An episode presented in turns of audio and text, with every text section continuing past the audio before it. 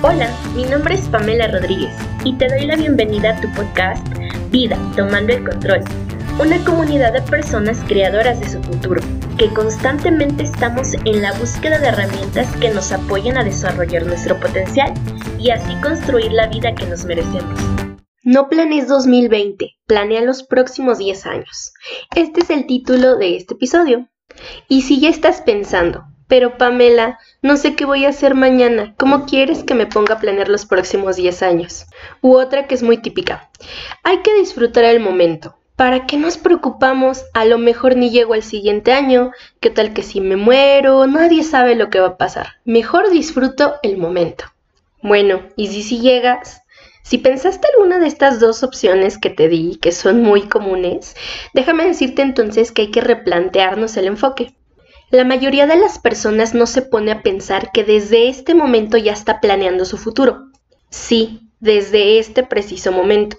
Todo lo que haces a diario, todos los hábitos que tienes hoy en día van a dar como resultado a tu yo del futuro, a tu yo del día de mañana. Hay dos tipos de personas, aquellas que dejan que la vida simplemente pase o aquellas que deciden tomar las riendas y construir su realidad. Pon mucha atención en qué estás invirtiendo tu energía, tu dinero, tu tiempo, ya que todo lo que hagas el día de hoy construirá tu yo dentro de 10 años. ¿De qué tipo de persona eres? ¿De las que deja la vida pasar?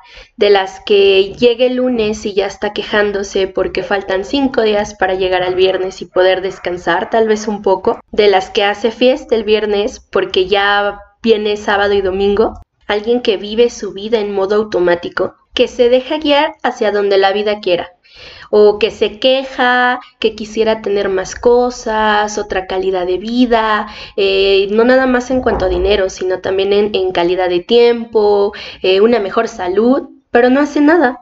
O del tipo de persona que decide tomar las riendas para construir su futuro. Y es que esta segunda opción no es nada fácil y muy pocas personas se atreven a tomarla, ya que implica una gran responsabilidad, una responsabilidad de ti, de todo lo que te pasa y asumir las consecuencias que conlleva tener una vida o la vida que tú quieres. Por ejemplo, si piensas en estabilidad financiera y quisieras emprender algún negocio, pues implicaría prepararte, capacitarte sobre el giro eh, del negocio que quieras poner, implicaría tal vez hacer un extra al trabajo que ya tengas o a las actividades que tengas hoy en día. Eh, si quieres tener un cuerpo saludable en todos los sentidos, pues tal vez implica que cambies un poquito la forma en que te alimentas, que requieras hacer ejercicio, si también estamos pensando en, la salud mental, en la salud espiritual, tal vez requiera hacer algún otro tipo de actividades, meditar, pararte más temprano, eh, pues todo lleva una, una actividad detrás, ¿no? No es nada más de que quieras y por arte de magia se te vayan a dar los resultados. Lo mismo pasa con las relaciones. A lo mejor tú quisieras tener una mejor relación con tus padres, con tus hijos o con las personas con las que vivas, pero no estás dispuesta a hacer algo para cambiarlo. Y estar dispuesta no nada más es quererlo hacer.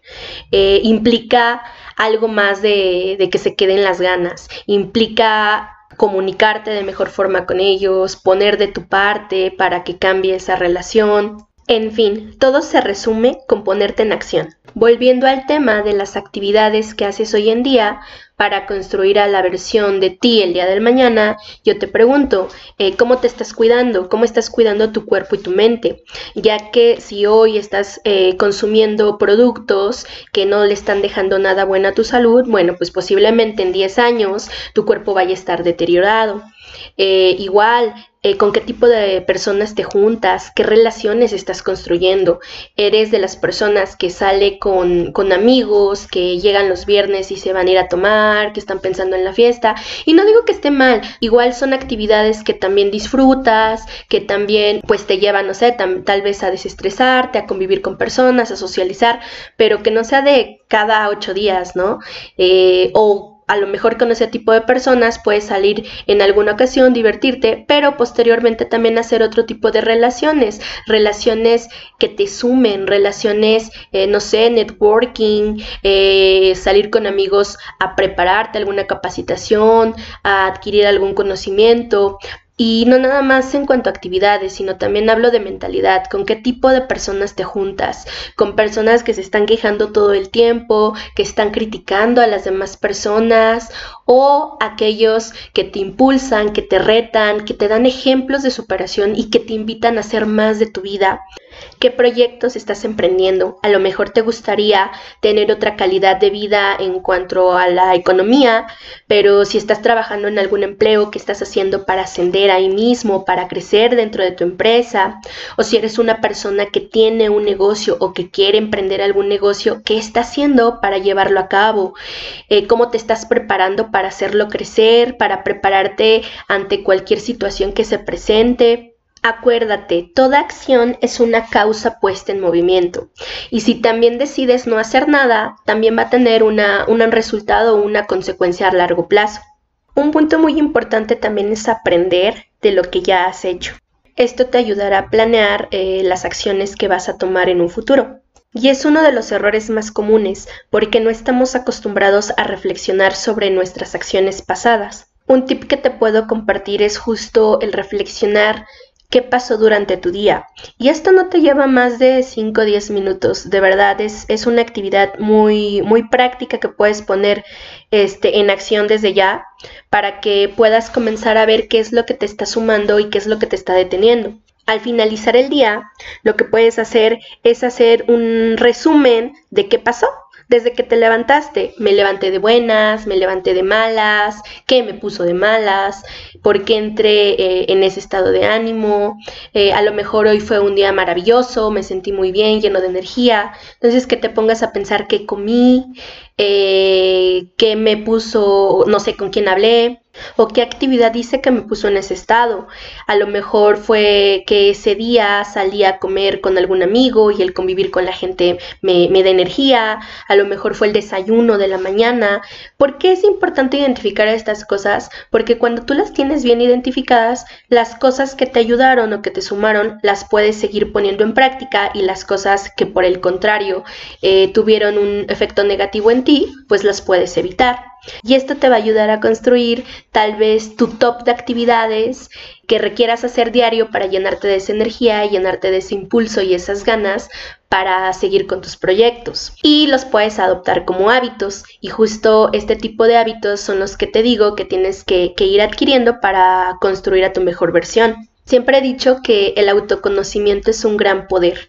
Entonces, mientras más te conozcas, mientras más sepas de ti, mientras más sepas de, de, qué es lo que te gusta, de qué es lo que te hace sentir bien, qué es lo que no te hace sentir tan bien, vas a tener un mayor poder sobre ti. Y creo que ese es el primer paso, porque si tú te sientes bien, entonces vas a tener la energía para poner en práctica tus demás planes. Cuando alguien está cansado, cuando alguien está frustrado, enojado, es muy difícil que te levantes un día a decir, sí, hoy quiero eh, poner en práctica mi idea de emprendimiento o hoy voy a poner en práctica ese plan para mi equipo de trabajo. Pues no, estás cansado, estás desgastado, entonces lo primero es que estés bien tú. Y así como lo puedes hacer con tu día, lo puedes hacer a la semana. ¿Cómo te fue esta semana? Eh, y posteriormente en, el mes, ¿cómo te fue este mes? Y vas a ir identificando patrones. Y además de patrones, también vas a poder identificar aquellas actividades, o más bien, el motivo de, aquellas actividades. No sé, si tú identificas que todos los viernes sales del trabajo o, o de tu oficina para llegar a casa, aprender Netflix y embobarte ahí toda la noche y todo el sábado y todo el domingo, igual vas a poder identificar esos foquitos rojos que a veces nos, nos manda nuestro cuerpo, a lo mejor en alguna sensación física o en algún estado de ánimo que te pueden dar la pauta a que tú generes cambios en tu día a día y comenzar a planear qué es lo que quieres para tu futuro, qué es lo que quieres que sí se repita y qué es lo que no quieres que se repita, qué es lo que identificas que sí te está ayudando eh, y qué es lo que no te está ayudando para construir ese futuro que tú quieres. Y es que querer no es poder. Y esta frase es muy común, ¿no? Querer es poder, no es cierto, querer no es poder. Si quieres algo, tienes que convertirte en la persona que va a poder lograrlo. A lo mejor en este momento no eres esa persona, pero no quiere decir que no te puedas convertir en ella. Y nunca lo vas a saber si no te pones a reflexionar sobre lo que ya haces, sobre las habilidades o capacidades que ya tienes y sobre cuáles te hacen falta. En algún capítulo anterior yo hablé de la importancia de que seas tu porrista número uno, ¿no? Tu fan número uno. Y sigo creyendo en ello, pero también eh, en ese capítulo y en este yo te, te hablo de lo mismo. No, no es suficiente con querer las cosas. Requieres hacer algo para hacer que sucedan las cosas o lo que tú quieres. Si tú me dices, es que quiero ser millonario en 10 años, ok, ¿y qué estás haciendo ahorita para ser millonario? ¿Con quiénes te estás juntando? ¿Estás haciendo relaciones de negocios? Eh, ¿Qué estás aprendiendo? ¿Qué estás emprendiendo? ¿O qué plan tienes? A lo mejor tienes un plan de crecimiento en, eh, en tu empresa o en el lugar donde trabajas hoy en día. Si me dices, Pamela, yo a mis 80 años quiero ser una persona de edad mayor que, que, tenga una salud extraordinaria, me gustaría llegar a esa edad, pero pues en buena forma. Y si ahorita fumas todos los días 10 eh, cigarros, si te alimentas de puras eh, cosas en la calle, eh, si no haces ejercicio, llevas una vida sedentaria, pues difícilmente vas a poder llegar a los 80 años con ese tipo de condición. Entonces, recuerda, todo lo que hagas el día de hoy, todas las decisiones que tomes el día de hoy, los hábitos que tengas, van a definir tu yo futuro. Y sí, a lo mejor no sabemos qué va a pasar el día de mañana y soy de las que apoya que debemos disfrutar cada momento al máximo, pero de forma consciente y sin evadir tu responsabilidad sobre cómo quieres vivir el día de mañana. Así que te invito a ser responsable de ti y vivir con conciencia.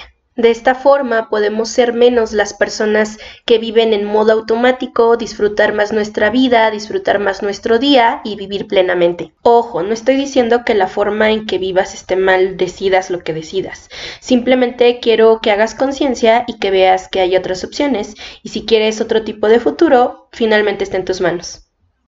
Espero este podcast te haya agregado valor y si lo hizo, te invito a que te suscribas y lo compartas con alguien a quien también se lo pueda aportar.